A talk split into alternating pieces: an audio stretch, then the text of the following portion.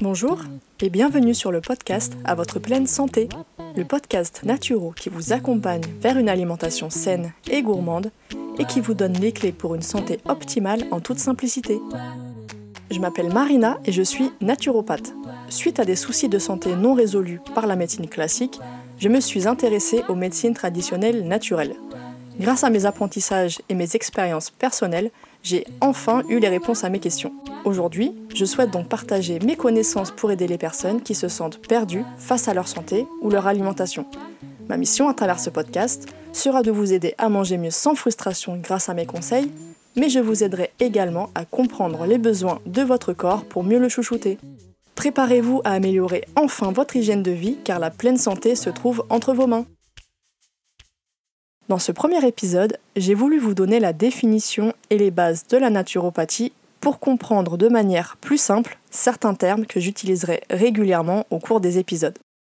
Le terme naturopathie tient son origine de deux mots anglais qui sont nature et path, ce qui se traduit tout simplement par le chemin ou la voie de la nature.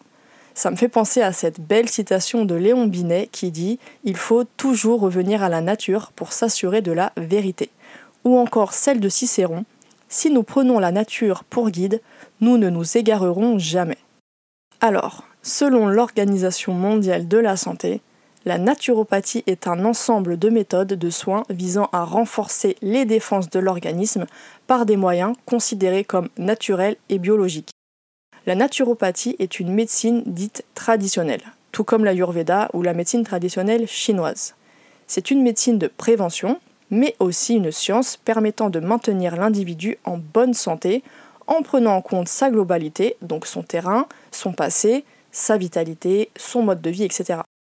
Un naturopathe est un éducateur de santé, c'est-à-dire qu'il a pour objectif de vous rendre acteur de votre propre santé. Il va utiliser plusieurs outils selon sa spécialité ou ses affinités. L'alimentation est bien évidemment l'outil phare en naturopathie, car comme le disait Hippocrate, que ton alimentation soit ta première médecine. Et c'est pourquoi c'est devenu une de mes spécialités. Il y a beaucoup de personnes qui ont vu leur état de santé s'améliorer grâce à une alimentation vivante riche en nutriments.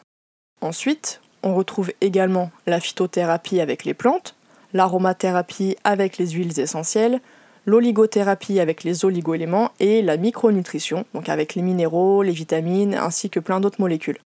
On peut très bien avoir des spécialités en plus, comme je l'ai fait par exemple avec la mycothérapie, donc c'est l'utilisation des champignons médicinaux, et l'apithérapie avec les produits de la ruche.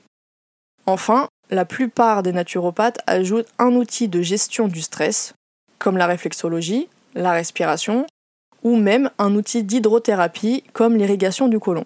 Mais en soi, chacune de ces thérapies ne représente pas à elle seule la naturopathie. Elles ne sont que des outils d'une médecine fondée sur cinq piliers, et ces cinq piliers, je vais vous les présenter un par un.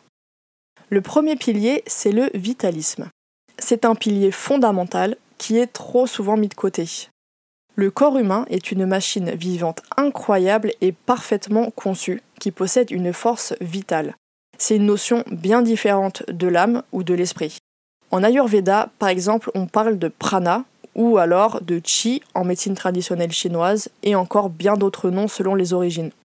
Il s'agit en réalité d'une énergie vitale qui va diriger certaines fonctions de notre corps, comme l'homéostasie, que je définirai après, mais qui est également à l'origine du phénomène d'auto-guérison. C'est donc cette force de vie qui anime chaque être vivant et qui nous permet de nous maintenir en plus ou moins bonne santé selon son état finalement. En naturopathie et en médecine holistique, on va donc chercher à stimuler et à renforcer cette vitalité, car si elle est défaillante, le corps fonctionnera moins bien. Sur le long terme, une mauvaise vitalité risque de provoquer des symptômes, des difficultés à s'adapter au stress, mais aussi des pathologies plus ou moins sérieuses. Ensuite, on arrive au deuxième pilier, qui est le causalisme. Alors selon ce principe, en fait, il est primordial de s'intéresser à la cause d'une pathologie, à l'origine du problème, plutôt que de se concentrer uniquement sur les symptômes. Prenons un exemple. Imaginez que vous ayez une fuite d'eau à cause d'un tuyau percé. Alors vous pouvez le rafistoler pendant un certain temps, Mais au bout d'un moment, ça ne va plus tenir et vous devrez le réparer à chaque fois. Alors que si vous changez la tuyauterie endommagée directement, le problème sera résolu pour de bon. Alors oui, rafistoler le trou est plus rapide, plus simple, mais le souci finira toujours par refaire surface. C'est exactement la même chose lorsqu'on agit uniquement sur les symptômes, que ce soit avec des traitements allopathiques ou bien naturels. C'est d'ailleurs le fonctionnement des médecines douces, qui est de traiter les symptômes, mais de façon naturelle, alors que la naturopathie, elle, elle s'occupe vraiment de la cause. Donc c'est pour ça que la naturopathie n'est pas une médecine douce. Si au lieu de vous focaliser sur les symptômes, vous vous penchez sur l'origine de ces derniers, une bonne fois pour toutes, alors cette fois-ci, le résultat sera certes peut-être plus long, mais aussi plus durable et sans récidive. Alors le troisième pilier, c'est l'humorisme, à ne pas confondre avec humoriste. Le corps humain est constitué à 60% environ de liquide biologique, comme le sang, la lymphe ou le liquide qu'on va retrouver à l'intérieur et à l'extérieur des cellules. Ce sont ces liquides qu'on appelle humeur, d'où le terme humorisme, et qui vont influencer notre état de santé en fonction de leur qualité, mais aussi leur quantité. Il faut savoir que le corps humain fera tout son possible, notamment grâce à la fameuse force vitale, pour maintenir un équilibre parfait de ce milieu intérieur qu'on appelle donc l'homéostasie. Alors, cette homéostasie, c'est la capacité du corps à maintenir certaines constantes dans l'organisme qui sont nécessaires à son bon fonctionnement entre les limites des valeurs normales. Donc quand on dépasse ces valeurs, ça peut causer des problèmes dans l'organisme. Au moindre déséquilibre au sein de ces liquides, il peut y avoir des pathologies provoquées par un encrassement, donc une mauvaise qualité de l'humeur, et ou par une surcharge ou un déficit, et donc là c'est une mauvaise quantité de l'humeur. La naturopathie va tout simplement chercher à rééquilibrer ces liquides pour favoriser un bon état de santé général.